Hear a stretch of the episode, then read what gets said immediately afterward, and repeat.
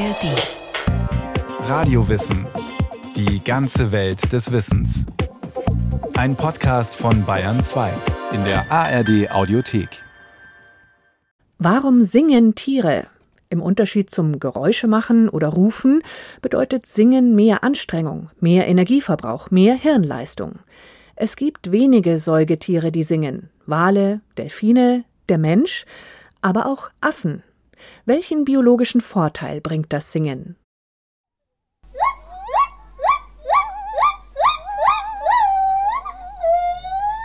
In den Wipfeln asiatischer Urwälder leben sie, die Gibbons.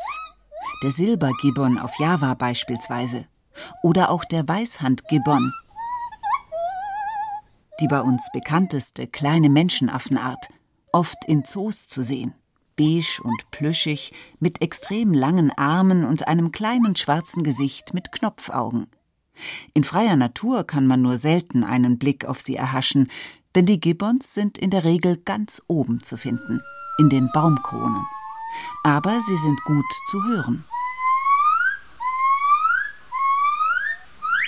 Und das schon von weitem. Ein bis zwei Kilometer tragen ihre Laute.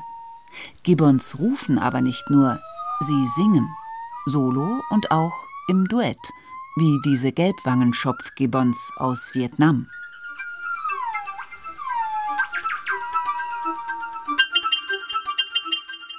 Nur wenige Säugetiere singen.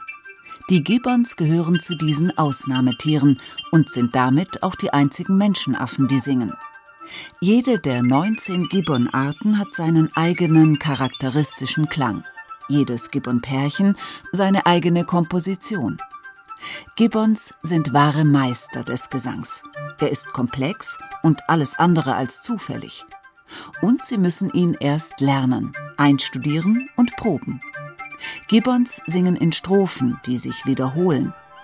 Manche Gibbon-Arten singen sogar im Chor, wie die Siamangs im äußersten Süden Thailands und auf Sumatra. Jeden Morgen stimmen die Gibbons ihr Konzert an. Wenige Arten singen erst am Abend. Das fängt meistens damit an, dass die Tiere ein bisschen aufgeregt umherhangeln. Irgendwas scheint sie zu erregen.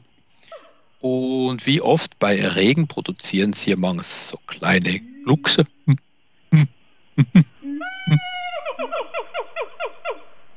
Dr. Thomas Geismann ist Primatologe am Anthropologischen Institut der Universität Zürich.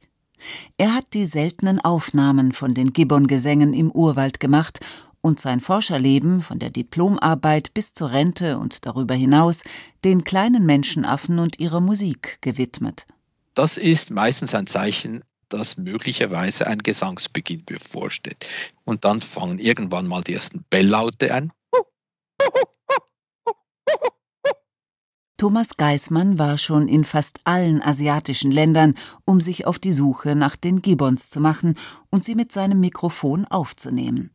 Und das wechselt dann nach einiger Zeit in etwas komplexere Lautgebung um. Irgendwann fangen sie an mit repetierten Sequenzen.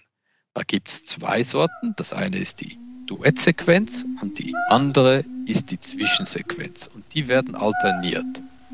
Wenn Thomas Geismann über die Gesänge der Gibbons spricht, erinnert das an die Analyse von komponierten Musikstücken aus der Menschenwelt.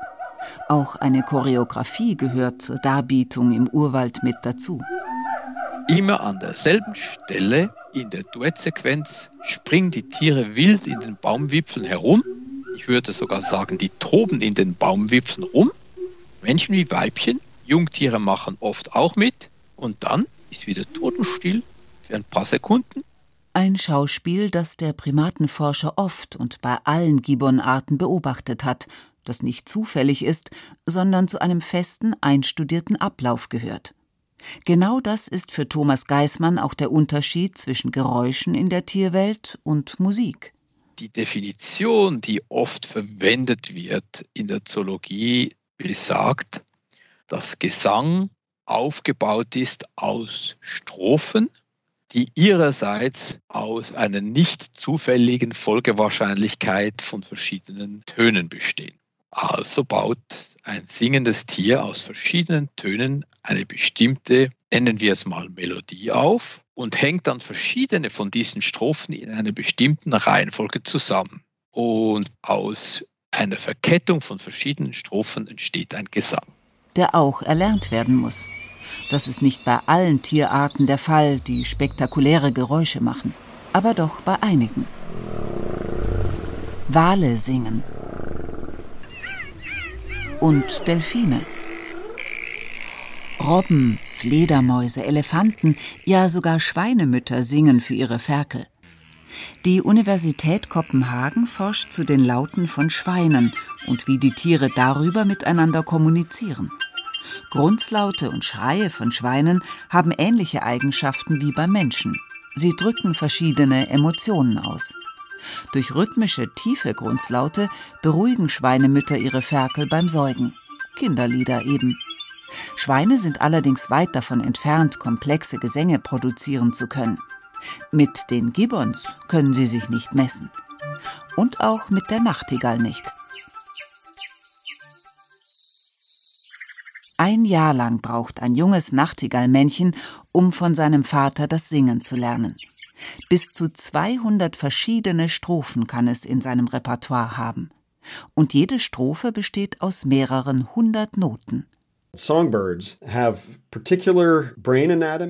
Singvögel haben eine ganz spezielle Gehirnstruktur und Anatomie. Im Unterschied zu Hühnern, Möwen und anderen Vögeln, die nicht singen.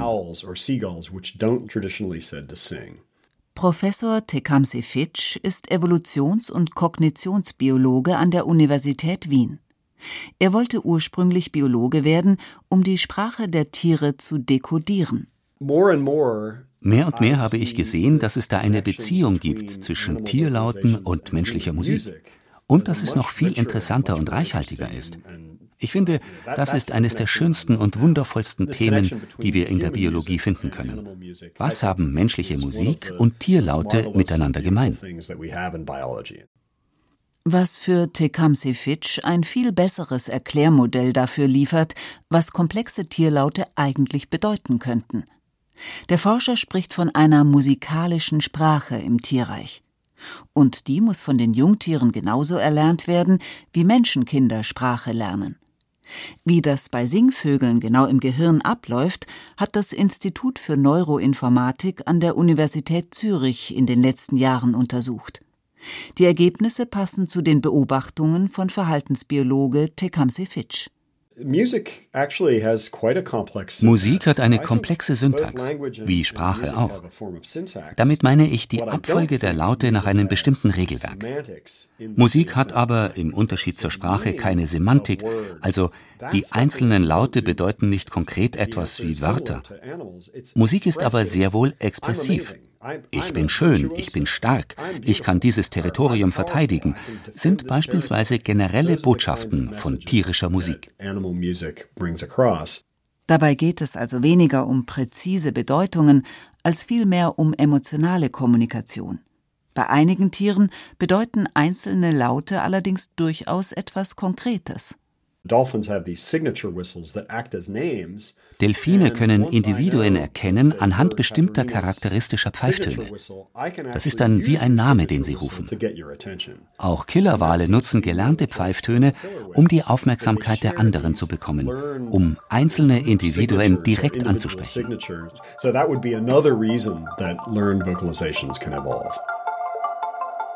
Auch Singvögel können die anderen Männchen anhand ihres Gesangs sehr genau identifizieren. Das hat die Wissenschaft erst unlängst herausgefunden. Sie können am sehr individuellen Gesang der anderen Vogelmännchen erkennen, ob da ein völlig fremder Vogel singt, den sie besser aus ihrem Territorium verjagen, oder ob es der gute alte Nachbar ist, mit dem sie eine freundschaftliche Duldung vereinbart haben. Auch im asiatischen Urwald verrät der Gesang der Gibbons so einiges über den, der da gerade tönt. Was genau, das hat Bioakustiker Thomas Geismann über Jahrzehnte der Forschung nach und nach herausgefunden. Ich habe eigentlich im Zoo angefangen, als Student des Anthropologischen Instituts der Universität Zürich war ich vertraut mit den damals bekannten Freilandstudien an diversen Primaten und von den Gibbons gab es zu dem Zeitpunkt fast nichts. Das war in den 1970er und 1980er Jahren. Und im Züricher Zoo erlebte Thomas Geismann dann erstmal eine Überraschung. Die hatten Siamangs. Das ist die größte der Gibbonarten, wiegt im Freiland irgendwo zwischen 10 äh, und 12 Kilogramm. Und die hatten damals zwei Gruppen. Und irgendwann haben die zu singen begonnen. Und das war spektakulär. Bei den Siamang-Affen sieht es auch noch sehr besonders aus, wenn sie singen. Die Siamangs haben Kehlsäcke. Manche Schopfgibbons haben sie auch, aber bei den Schopfgibbons sind sie sehr klein. Bei den Siamangs ist da was ganz anderes. Der Kehlsack kann auf enorme Größe aufgeblasen werden, so dass er groß ist wie der Kopf des Tieres selber. Das sieht ähnlich aus wie die Schallblase beim Frosch, wenn er quakt. Nur dass es sich hier um Affen handelt, mit Kehlsäcken. Und die scheinen die Funktion zu haben, besonders tiefe Laute zu zeugen. Und anscheinend können bestimmte Laute beim Siaman-Gesang statt über den Mund nach draußen, über den Kehlkopf in den Kehlsack hinein vokalisiert werden. Und das produziert dann sehr tiefe Laute, die aus der Nähe gehört gar nicht so eindrucksvoll klingen. Das klingt so etwa wie mm, mm, mm. Das ist nicht so eindrucksvoll. Die Belllaute dieses sind viel eindrucksvoller. Das sind die, die einen fast einen Schritt rückwärts zu tun veranlassen, weil sie so laut sind. Wozu dann der Extraaufwand mit dem Kehlsack? Als Thomas Geismann dann die Siamann-Gesänge im Urwald hört, versteht er es. Nun sind diese extrem lauten Belllaute zwar aus der Nähe sehr laut, verflüchtigen sich aber durch Schallbrechung im Blattwerk. Die tragen gar nicht so weit. Hingegen die tiefen Laute, die tragen viel weiter. Und wenn man in der richtigen Distanz zu einer Siermann-Gruppe ist, die singt, hört man nur dieses tiefe Brummen. Das war des Rätsels Lösung. Das habe ich nirgendwo gelesen in der Literatur. Gibbons sind extrem schnelle Tiere, die fast schon durch die Baumwipfel des dichten Urwalds fliegen, wenn es sein muss.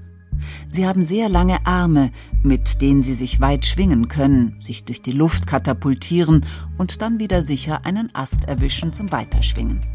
Die Arme sind länger als bei vielen anderen Affenarten, so lang, dass sie, wenn sie am Boden gehen, ziemlich aufrecht laufen und oft auch die Arme hochgestreckt in die Luft halten, damit sie sich nicht selbst auf die Finger treten.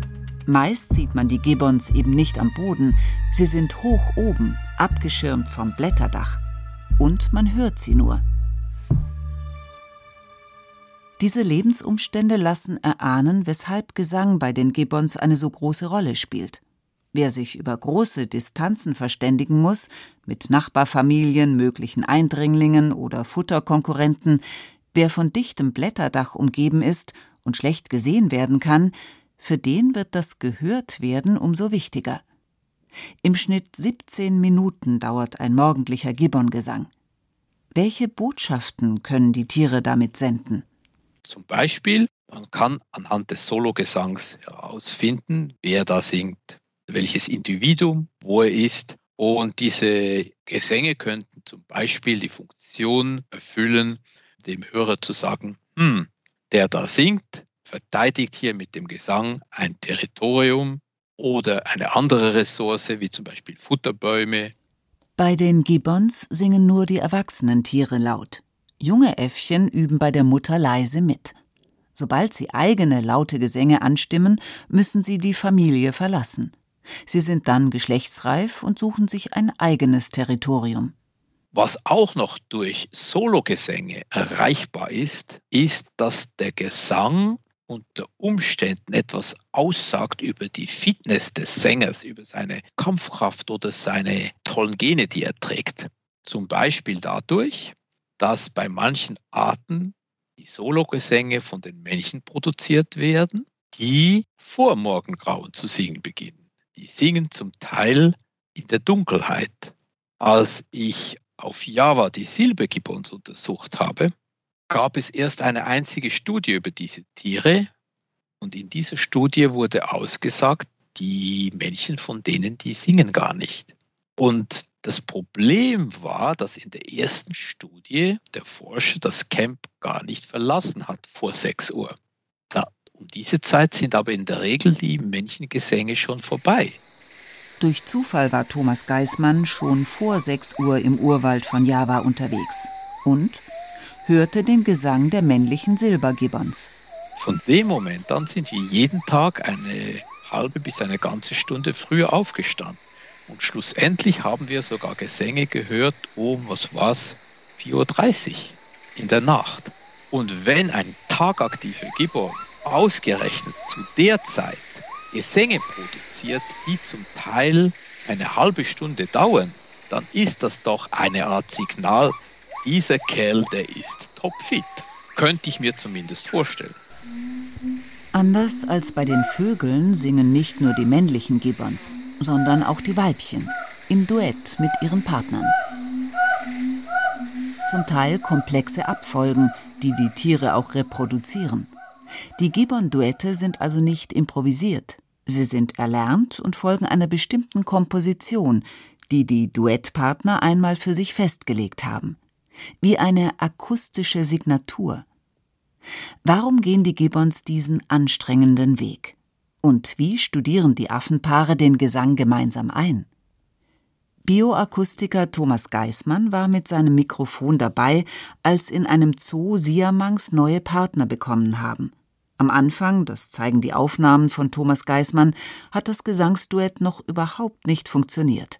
Die haben eine hochkomplexe Reihenfolge von bestimmten vokalen Interaktionen in jeder Duettsequenz die haben sie nicht hingekriegt. Das Weibchen hat vielleicht zu früh begonnen mit der Bellserie, das Männchen hat mit dem Jauchzer zu spät eingesetzt und die haben ungefähr zwei Monate gebraucht, bis sie so klangen wie ein lang verbrates Siamang-Paar. Und damit war zum ersten Mal für eine Tierart, und ich glaube sogar immer noch zum einzigen Mal für eine Tierart belegt, a, Tiere müssen lernen, miteinander zu duettieren um diese komplexe Anordnung von Lautinteraktionen auf eine Reihe zu kriegen. Zweitens, mit Neuverpaarung müssen sie es wieder neu lernen. Warum betreiben die Gibbons diesen Aufwand, gemeinsam zu singen? Man kann auf diese Art und Weise einem Paar anhören, ob es lang verpaart ist oder neu verpaart. Man kann also den Aufwand abschätzen, der erforderlich wäre, diesem Paar sein Revier abspenstig zu machen oder die Partnerin oder den Futterbaum. Wer wie eine Einheit singt, hat schon viel in seine Beziehung investiert. Das schweißt zusammen. Die Gibbon-Partner weichen sich nicht mehr von der Seite. Eine Trennung würde bedeuten, dass die Tiere erneut viel Zeit und Energie in die Entwicklung eines Duetts stecken müssten. Je ausdifferenzierter der Gesang, desto fitter sind die Tiere, desto enger ihre Paarbindung und desto weniger lohnt es sich, sich mit ihnen anzulegen. Das ist die Botschaft der Gibbon-Duette. Die Gesangskunst hilft den Gibbons beim Überleben. Ganz konkret, aber auch auf einer anderen Ebene. Über die Gesänge kann man herausfinden, wie viele Gibbons es überhaupt noch in freier Wildbahn gibt. So können die Tiere möglicherweise vor dem Aussterben bewahrt werden. Gibbons sind die am meisten bedrohten Affen weltweit. Sie sind, sagt Thomas Geismann, die vergessenen Menschenaffen. Dabei bringen sie das vermutlich größte Potenzial mit, um zu verstehen, wie Menschenaffen und Menschen sich im Verlauf der Evolution entwickelt haben. Und ihr Gesang spielt eine wesentliche Rolle, meint Thomas Geismann. Ursprünglich waren die Gesänge wahrscheinlich da, um Gruppen voneinander abzugrenzen. Die komplexen Gesänge der Gibbons haben sich, das konnte Thomas Geismann nachweisen, aus bestimmten Lauten entwickelt, die heute noch bei den Altweltaffen zu hören sind. Also bei Meerkatzen, Pavianen, Makaken beispielsweise. Der Fachbegriff für diese charakteristischen Ruflaute heißt Lautcall. Das heißt, bei Gruppenbegegnungen werden solche Lautcalls eingesetzt. Und bei Menschen wurden wahrscheinlich ursprünglich Lieder eingesetzt, um Nachbargruppen mitzuteilen, hey, wir sind diese potente Gruppe, wir sind voll organisiert und ich glaube, dort liegen die ursprünglichen Formen des menschlichen Gesangs. Und wenn Sie heute mal an ein Fußballspiel gehen und aufpassen, was die Zuschauer da machen, dann kriegen Sie genau dasselbe auf dem Silbertablett serviert. Gemeinsamer Gesang demonstriert, dass eine Gruppe zusammengehört und auch zusammensteht. Je mehr Individuen singen, desto mächtiger erscheint die Gruppe auch. Somit vermutet Thomas Geismann, dass menschliche Musik von etwas abstammt, das ursprünglich so funktionierte wie ein Lautcall bei Altweltprimaten. Und aus solchen Lautcalls haben sich auf der einen Seite die Gibbon-Gesänge entwickelt und auf der anderen Seite die menschliche Musik. So lässt sich in den Gesängen der Gibbons erahnen, wie womöglich auch beim Menschen Musik, Gesang und Komposition einst ihren Anfang genommen haben. Auch für den Kognitionsbiologen Tecumseh Fitch ein Grund, weiter zu forschen. Genauso wie ich in eine neue Kultur eintauchen kann, neue Musik hören und von der Schönheit, Komplexität und den Rhythmen neuer menschlicher Musik hingerissen sein kann. Genauso ist es für mich, wenn ich in die Welt der Tiere eintrete. Du kannst in den Dschungel gehen und genauso hingerissen sein von der melodischen Schönheit eines Vogelgesangs oder vom Rhythmus, der entsteht, wenn ein Schimpanse mit einem Ast trommelt und das Echo dann durch den ganzen Dschungel hallt. Für mich ist das einfach nur schön, ästhetisch faszinierend. Und wenn ich als Wissenschaftler dann eine Verbindung schaffen kann zwischen dieser Art von Schönheit und unserer eigenen menschlichen Art zu kommunizieren, das ist wirklich unvergleichlich.